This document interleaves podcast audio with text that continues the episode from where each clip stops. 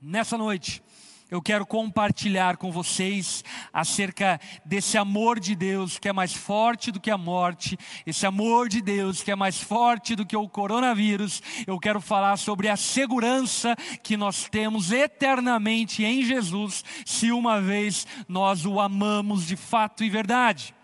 E para falarmos sobre a segurança eterna que nós temos em Jesus, eu quero começar a fazer uma afirmação muito categórica e muito importante para todos nós, para a nossa compreensão e para a nossa vida.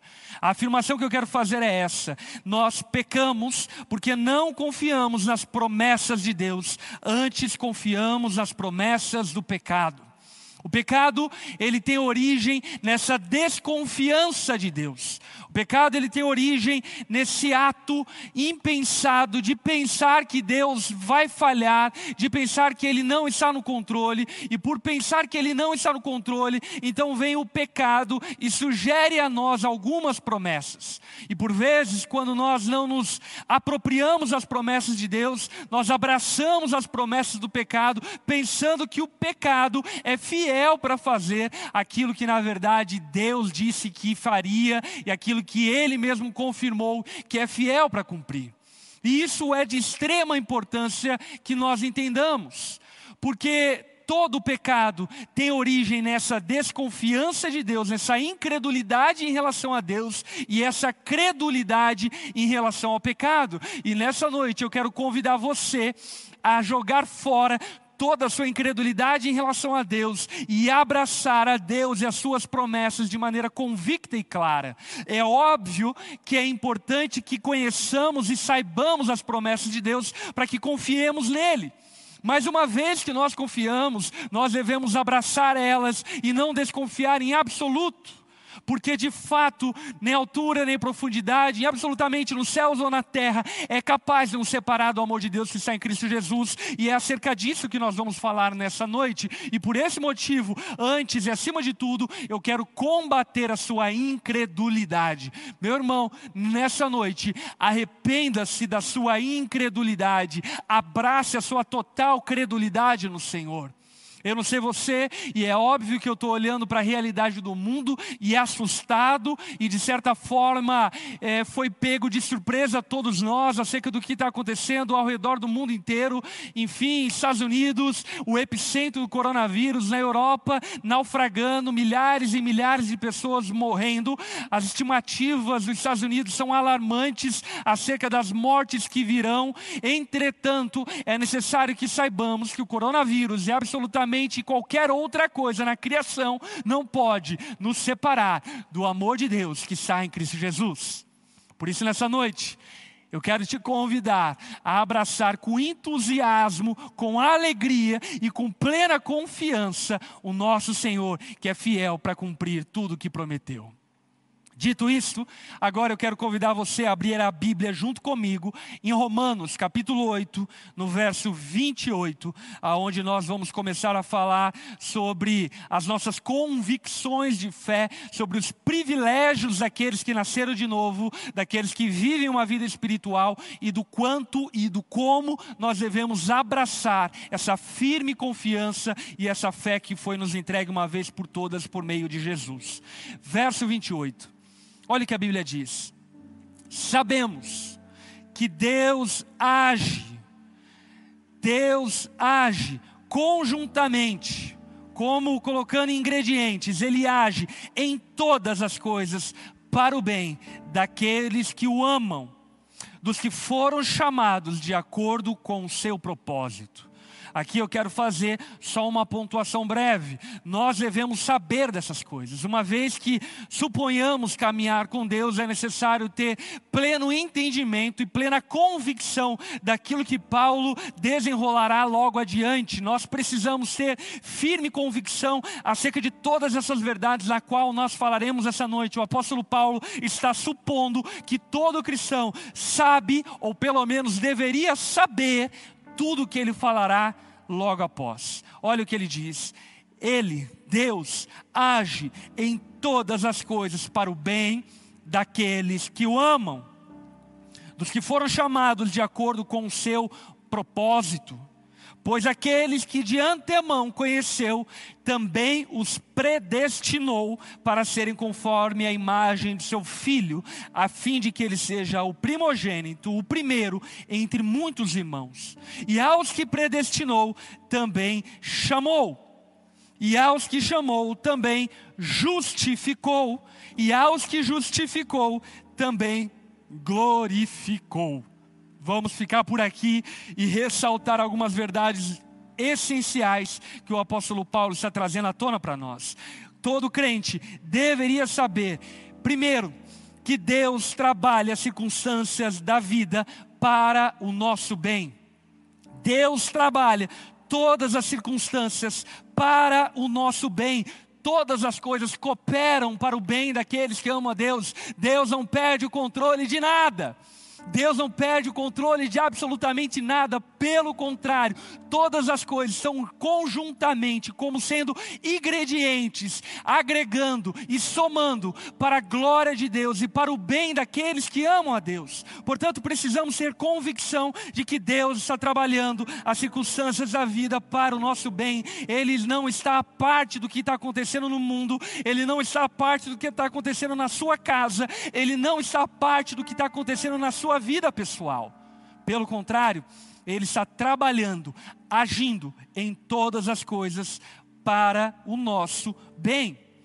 Um outro ponto que eu queria aqui salientar, algo que nós, como crentes em Deus, precisamos saber, é que Deus tem um plano eterno e perfeito para a nossa vida. Deus ele tem um plano que extrapola a nossa experiência humana. Deus tem um plano que extrapola a nossa vida limitada aqui. Ele tem um plano eterno, ele tem um plano perfeito para a nossa vida. E quem tem esse plano perfeito não é qualquer homem. Quem tem esse plano perfeito é o Deus Criador dos céus e da terra, aquele que tem o controle sobre todas as coisas, o Deus soberano. É Ele que tem um plano eterno e perfeito para nós. E esse plano perfeito e eterno de Deus para nós envolve pelo menos duas coisas que o texto deixa evidente e claro. Primeiro, o plano eterno e perfeito de Deus converge e trabalha para o nosso bem. Meus irmãos, precisamos conhecer esse Deus amoroso revelado na pessoa de Jesus, que não quer para si tudo, mas ele decidiu por amor a nós entregar-se em nosso favor e as coisas cooperam para o nosso bem. Deus que é bondoso, gracioso, plenamente amoroso, ele tem um plano bom para nós. Ele tem um plano perfeito para nós. É importante nós lembrarmos disso nas Escrituras, quando a palavra diz de maneira muito clara que Deus tem planos de paz a nosso respeito, planos de nos fazer prosperar e não nos causar dano algum. Portanto, a primeira coisa que precisamos entender desse plano eterno e perfeito de Deus é que esse plano é um plano que converge para o nosso bem, ainda que não entendamos que é para o nosso bem. E segundo, que esse plano eterno e perfeito de Deus coopera e converge última e exclusivamente para a sua glória. A glória de Deus é o seu plano, a glória de Deus é o seu propósito eterno, e Ele sabe que nós, aqueles que fomos chamados de acordo com o seu propósito, estando vivendo para a sua glória, estaremos em um bom lugar, estaremos em um lugar de bondade, de plenitude, um lugar onde Deus estende a sua mão graciosa e nos favorece graciosamente e bondosamente. Terceiro ponto que eu quero salientar acerca dessas verdades que nós falamos anteriormente é que o plano de Deus é vitorioso e nunca, ei, escuta o que eu estou te falando, nunca pode ser frustrado. O plano de Deus, ele é perfeito. Deus é vitorioso, ele é aquele que venceu tudo. E junto com ele nós somos mais do que vencedores. E esse Deus vitorioso não pode ser frustrado. Em absoluto, não pode ser frustrado. Os planos de Deus não serão frustrados. Os teus planos podem ser frustrados. As profetadas que você recebeu podem e provavelmente serão frustradas. Entretanto, o plano de Deus é perfeito, justo, fiel. E esse plano não tem a possibilidade, nem de sombra, nem de distância, de ser frustrado por alguém ou por alguma coisa que pegue Deus de surpresa, porque em absoluto os planos de Deus não podem ser frustrados, porque Ele não depende de ninguém para cumprir o seu plano.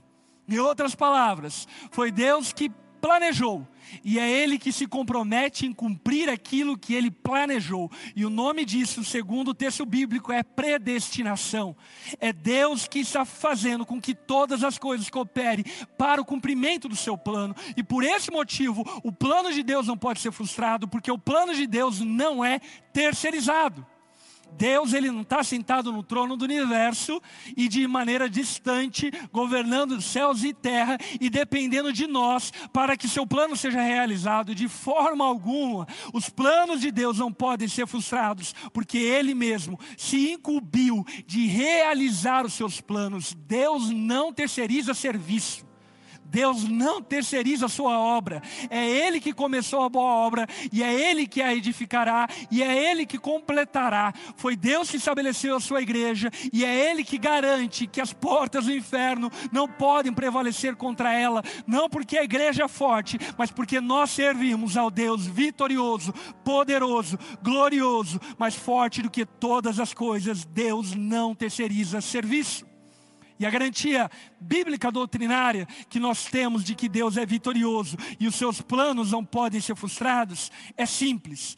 Deus ele conheceu e predestinou, conforme diz o texto bíblico, e aqueles que ele conheceu e predestinou, ele chamou. Esse chamado não é um chamado como quem chama um vizinho para jogar futebol. Esse chamado é um chamado interior, eficaz. O chamado de Deus é eficaz para todos aqueles a qual ele está chamando para cooperar cooperar com o seu propósito, com o propósito da sua glória, com o propósito da pregação do Evangelho, com o propósito da salvação dos seus eleitos. Deus nos chamou eficazmente. Não apenas nos chamou, mas também nos justificou. Em outras palavras, Deus nos declarou justos e tem nos tornado justos de acordo com a sua graça, de acordo com as suas ricas misericórdias, e Ele nos glorificou. É interessante o apóstolo Paulo falar sobre a glorificação porque quando nós ouvimos sobre isso, nós falamos acerca disso, aliás, na semana passada, nós entendemos que a glorificação é algo futuro. Entretanto, o apóstolo Paulo, tão firmado na convicção que ele tem, ele diz: Deus os glorificou, se apropriando do tempo futuro e dizendo: Olha, eu tenho convicção, eu tenho certeza que o Deus que nos chamou, o Deus que nos predestinou, o Deus que nos conheceu, o Deus que nos justificou, esse Deus também já nos glorificou.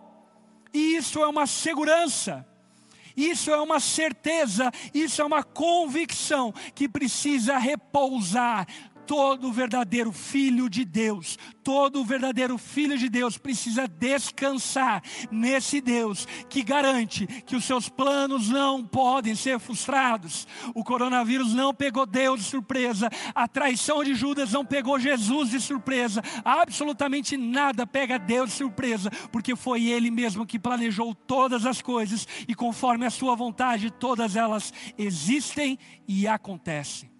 Portanto, a base da nossa confiança é a predestinação. Nós podemos confiar plenamente em Deus, porque de fato Ele planejou e Ele mesmo se incube de cumprir tudo aquilo que Ele planejou antes da fundação do mundo. Agora, é muito importante nós aqui organizarmos a nossa mente. Quem pode ter essa confiança? Será que toda a humanidade pode ter essa confiança? Em absoluto não. Essas promessas e essas seguranças repousam, de acordo com o texto bíblico, no coração de todos aqueles que amam a Deus. E talvez você esteja pensando, pastor, eu amo a Deus. Meu irmão, eu não estou falando sobre ser tiete de Deus, eu não estou falando sobre ser um admirador de Deus, mas eu estou falando sobre de fato amar a Deus. É aquele que ama a Deus, é aquele que obedece aos seus mandamentos. Portanto, em absoluto, precisamos compreender que aqueles que amam a Deus é que anteriormente foram amados por Deus, porque nós não poderíamos o amar se ele não nos amasse anteriormente. E se uma vez ele nos amou, agora nós podemos amar e o amando, nós podemos ter a convicção e a clareza de que estamos seguros em Deus e de que absolutamente devemos crer que Ele prometeu e é fiel para cumprir tudo aquilo que Ele prometeu, porque Ele nos predestinou. Ele nos justificou, Ele nos chamou e Ele nos glorificou por meio da fé, através do Seu Filho amado Jesus. Dito isso, vamos continuar na Bíblia. Vá para o versículo 31 do capítulo 8 de Romanos. Versículo 31. O apóstolo Paulo continua dizendo: Que diremos, pois, diante dessas coisas? Se Deus é por nós, quem será contra nós? Aquele que não poupou o seu próprio filho, mas o entregou por todos nós, como não nos dará com ele, e de graça, todas as coisas? Quem fará alguma acusação contra os escolhidos de Deus? É Deus quem os justifica. Quem os condenará? Foi Cristo Jesus que morreu e mais, que ressuscitou, está à direita de Deus e também intercede por nós. Quem nos separará do amor de Cristo? Será tribulação, angústia, perseguição, fome, nudez, perigo, espada, como está escrito: por amor de ti, enfrentamos a morte todos os dias. Por amor de ti, enfrentamos a morte todos os dias. Somos considerados como ovelhas destinadas ao matadouro. Mas em todas, em algumas, não. Em todas estas coisas, nós somos mais do que vencedores por meio daquele que nos amou pois estou convencido de que nem a morte, nem a vida, nem anjos, nem demônios, nem o presente, nem o futuro, nem quaisquer poderes, nem altura, nem profundidade, nem qualquer outra coisa na criação, inclusive o coronavírus, será capaz de nos separar do amor de Deus que está em Cristo Jesus, nosso Senhor. O apóstolo Paulo, nesse último trecho do capítulo 8 de Romanos, ele levanta algumas indagações, ele levanta algumas perguntas e responde essas perguntas. O apóstolo Paulo levanta aqui cinco perguntas que são muito importantes para que nós saibamos a resposta delas, para que então estejamos descansados em Deus. A primeira pergunta que o apóstolo Paulo levanta é: se Deus é por nós, quem será contra nós? Se Deus é por nós, quem será contra nós? Se Deus joga no nosso time, quem pode contra o nosso time? Se Deus luta no nosso exército, quem pode com o nosso exército? Será que Golias pode derrubar Davi se Davi estiver com Deus? Será que Faraó pode parar o povo de Deus se o povo de Deus estiver com Deus? A indagação e a pergunta do apóstolo Paulo é muito importante, porque ele nos leva a uma seguinte conclusão: a conclusão que ele nos leva é: se temos o Senhor conosco, absolutamente nada, absolutamente nada pode nos vencer porque nós temos o nosso time, aquele que vence todas as batalhas. Nós temos o nosso time, aquele que vence todas as guerras, aquele que é vencedor dos céus e da terra, e absolutamente nada nem ninguém pode o deter, pode o parar. Nós servimos ao Deus vencedor. Deus é por nós, e se Ele é por nós, quem pode contra nós? Diante disso, o apóstolo Paulo vai responder citando três coisas fundamentais. Nós temos Deus como nosso protetor, nós temos Deus como nosso provedor e nós temos Deus como nosso justificador. Preste atenção, Deus ele nos dá proteção, ele nos dá provisão e ele nos dá justificação. E por ele nos dar todas essas coisas em absoluto, nada pode contra nós. nós temos o Deus trino vivendo em nosso favor, porque escolheu nos amar. Olha que coisa incrível. A palavra fala que o Pai provou o seu amor por nós, dando o seu filho em nosso favor. O Filho prova o seu amor por nós, entregando-se em nosso favor, e o Espírito Santo intercede por nós com gemidos inexprimíveis. Ei, meu irmão, nós temos a Liga da Justiça inteira em nosso favor, nós temos Deus nas três pessoas vivendo em nosso favor, e eu e você podemos descansar nessa proteção e nessa segurança que temos no Senhor, porque bem sabemos através das Escrituras Sagradas que Deus é por nós, os escolhidos, os eleitos, aqueles que o amam, o seu povo, a sua família, e se Ele é por nós, nada pode contra nós. E talvez você fique perguntando, pastor, mas quem é contra nós?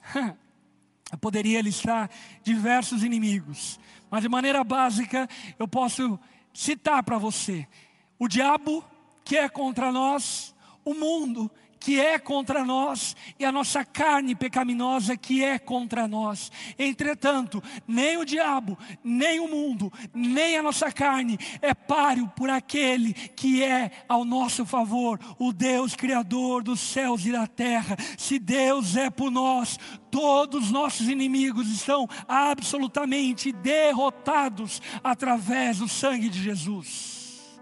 Aleluia. A segunda pergunta que talvez seja uma pergunta que você tenha.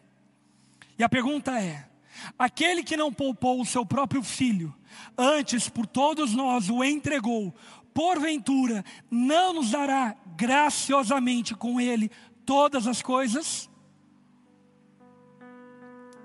O apóstolo Paulo aqui, ele está abordando o tema da provisão. E ele está dizendo o seguinte: olha, vamos parar para pensar um pouco o que Deus tem de melhor? O que Deus tem de mais perfeito, mais justo, mais valioso, mais precioso? Qual é a pérola de grande valor? É Jesus. Aquilo que o Pai tinha de maior valor era o seu filho. Céus e terra não valem nem uma cutícula atômica, nem uma gota de suor de Jesus. Jesus é o bem mais valioso de todo o universo e o Pai entregou aquilo que ele tinha de mais valioso em nosso favor. Você já parou para pensar nisso?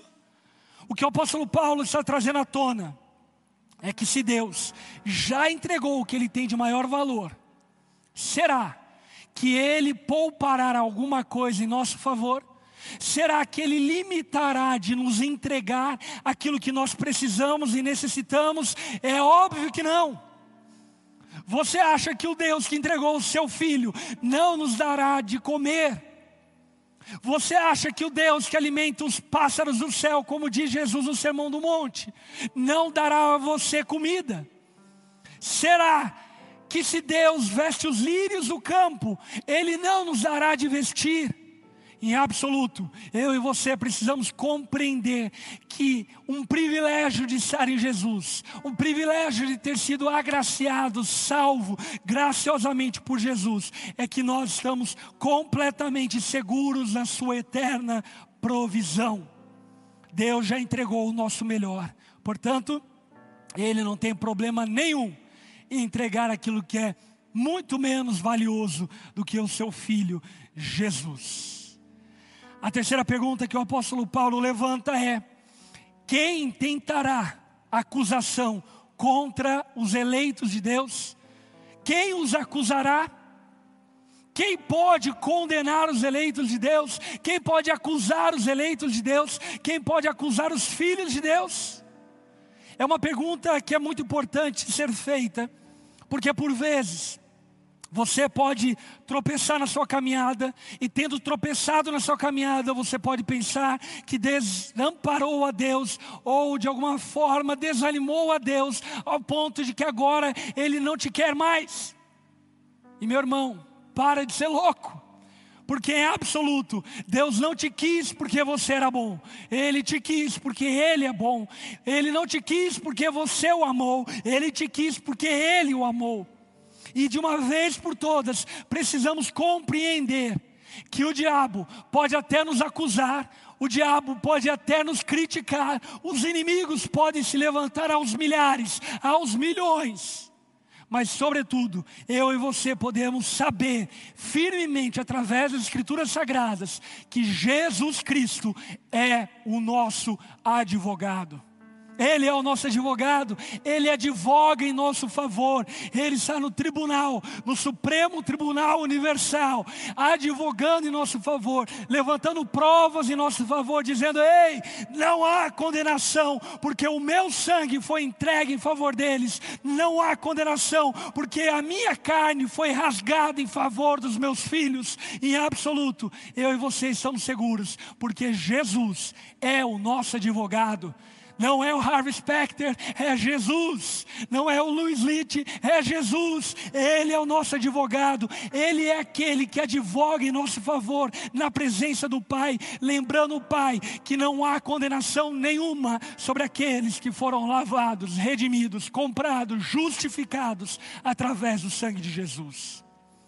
E outra boa verdade acerca dessa pergunta é que Deus, o Pai, é o juiz, e o juiz fechou o dossiê, fechou a condenação, e já não há mais condenação sobre a sua vida.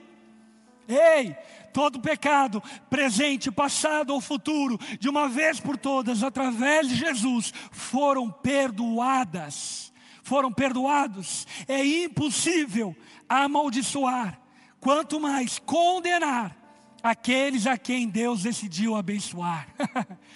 Se Deus decidiu te abençoar, é impossível que haja condenação, é impossível que haja algum tipo de culpa atribuída à sua vida, porque Jesus é suficiente. Deixa eu repetir Jesus é suficiente. Ei, coloca aqui no chat: Jesus é suficiente, Ele é plenamente suficiente. Não é nada que possa ser acrescentado e nem tirado de Jesus. Ele é tudo que precisamos. O seu sangue é tudo que nós precisamos. E esse Jesus nos amou, e por esse motivo, o diabo e mais ninguém pode levantar alguma acusação contra os escolhidos de Deus.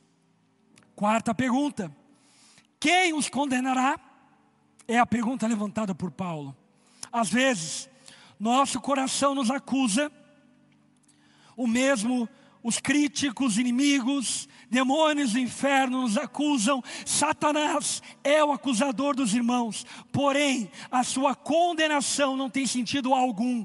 Não dê ouvidos se uma vez você foi lavado por Jesus, foi comprado por Ele. Não dê ouvidos a nenhum tipo de acusação ou condenação, porque em absoluto eu e você precisamos compreender que Ele morreu pelos nossos pecados, pelos quais nós seríamos condenados. Ressuscitou para provar a eficácia da sua morte e hoje está sentado à direita de Deus advogando em nosso favor. Então podemos afirmar categoricamente: não há mais condenação sobre a minha vida, não há mais condenação sobre a tua vida. Se você está em Cristo Jesus, se você ama a Deus, não há mais condenação sobre a tua vida. E a última pergunta a qual eu quero trazer à tona a partir do texto de Romanos capítulo 8. É essa pergunta: quem nos separará do amor de Deus que está em Cristo Jesus? Será que existe alguma coisa capaz de nos separar do amor de Deus que está em Cristo Jesus?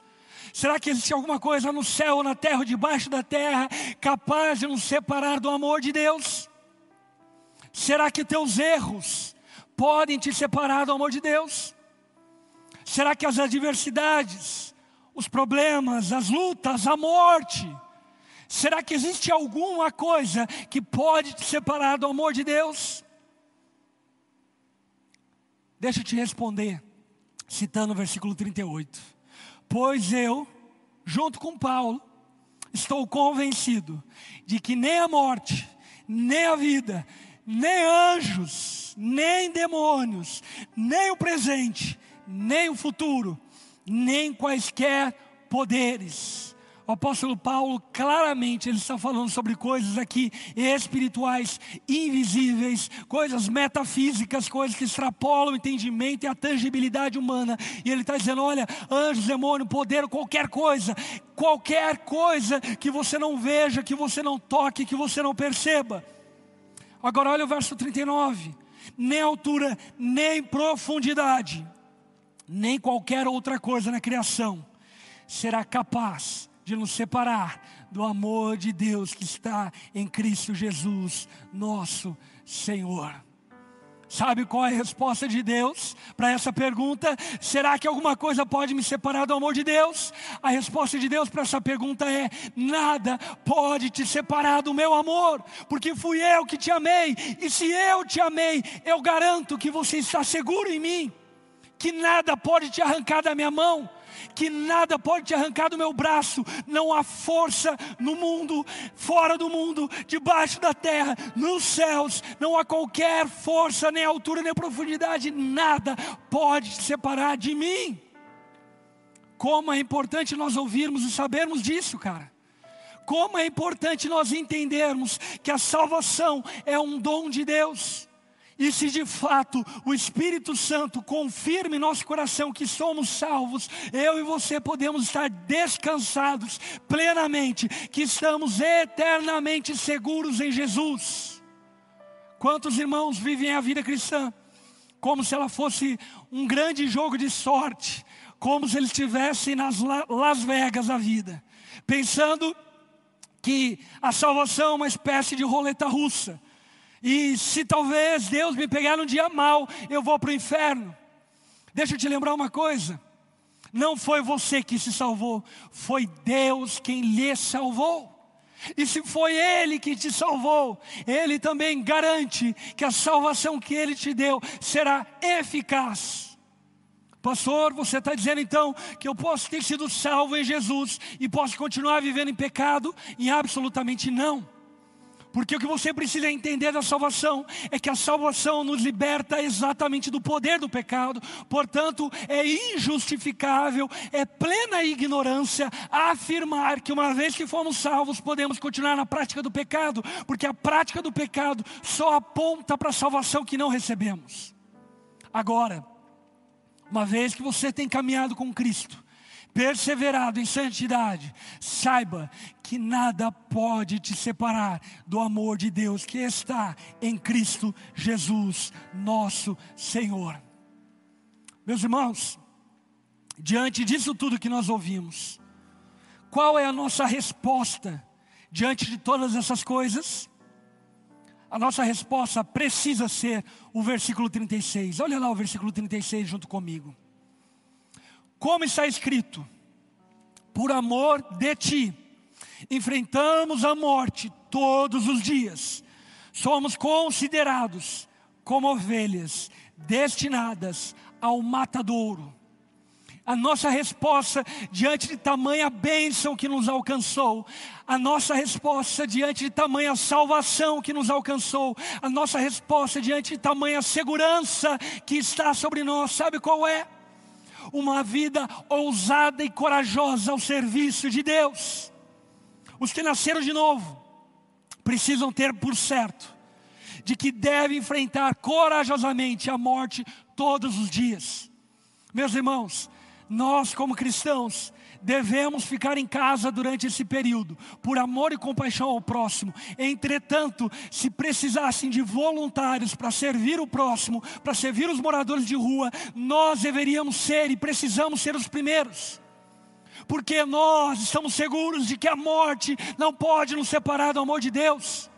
Aqueles que não creem não têm essa segurança, mas eu e você que cremos, sabemos que o viver é Cristo e o morrer é lucro. Por esse motivo, essa graça que nos foi dada, ela não serve para que sejamos covardes. Essa graça, essa misericórdia, essa bondade que foi nos entregue, se de fato nós cremos, precisa nos levar a uma vida ousada e corajosa. Seja corajoso nesse tempo. Seja corajoso para pregar o Evangelho, seja corajoso para manter a sua fé, seja corajoso para manter a sua família, discipular seus filhos, fazer o que for necessário e agradar a Deus sobre todas as coisas.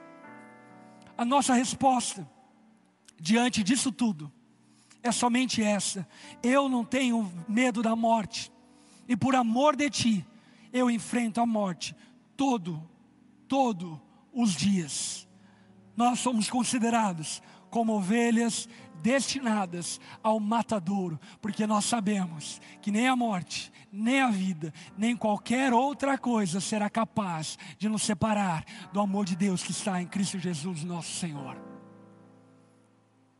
Que boa notícia, não é? Esse é o Evangelho.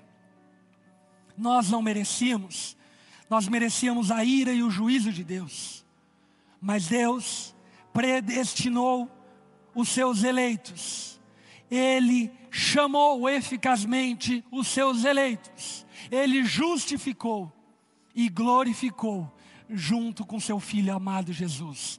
Nós estamos seguros em Deus.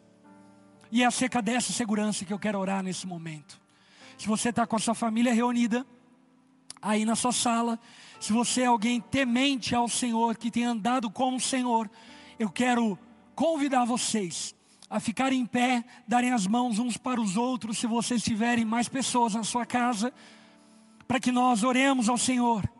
Que essa fé e essa confiança demonstrada no capítulo 8 de Romanos possa penetrar o íntimo do nosso lar, de tal maneira que não mais vivamos acovardados, mas que sejamos corajosos para obedecer a Deus em toda e qualquer circunstância. Vamos orar?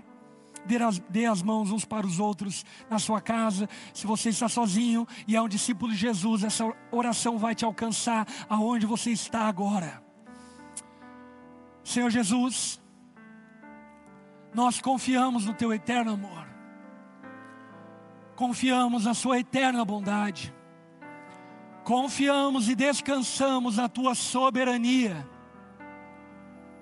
Sabemos que nada fugiu do seu controle.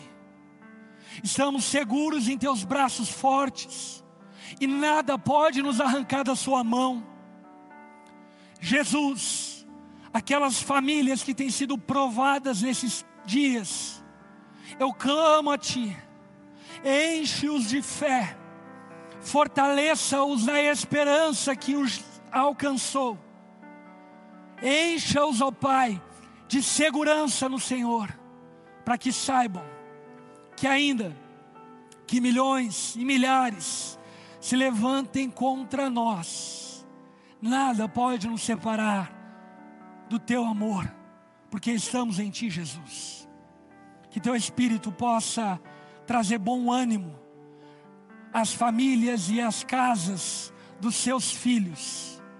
Ó oh, Pai, que teu Espírito possa repousar sobre os nossos lares, transformando esse período em um lugar de crescimento de fé, em um tempo de crescimento de fé e não de desespero, porque nós sabemos que estamos eternamente seguros em Ti. Nós oramos assim, em nome de Jesus. Amém e amém. Quantos se sentem seguros eternamente em Jesus? Se você se sente completamente seguro nele, aí no chat coloca: Eu estou eternamente seguro em Jesus, como uma declaração de fé para que o mundo saiba que você confia plenamente no Senhor.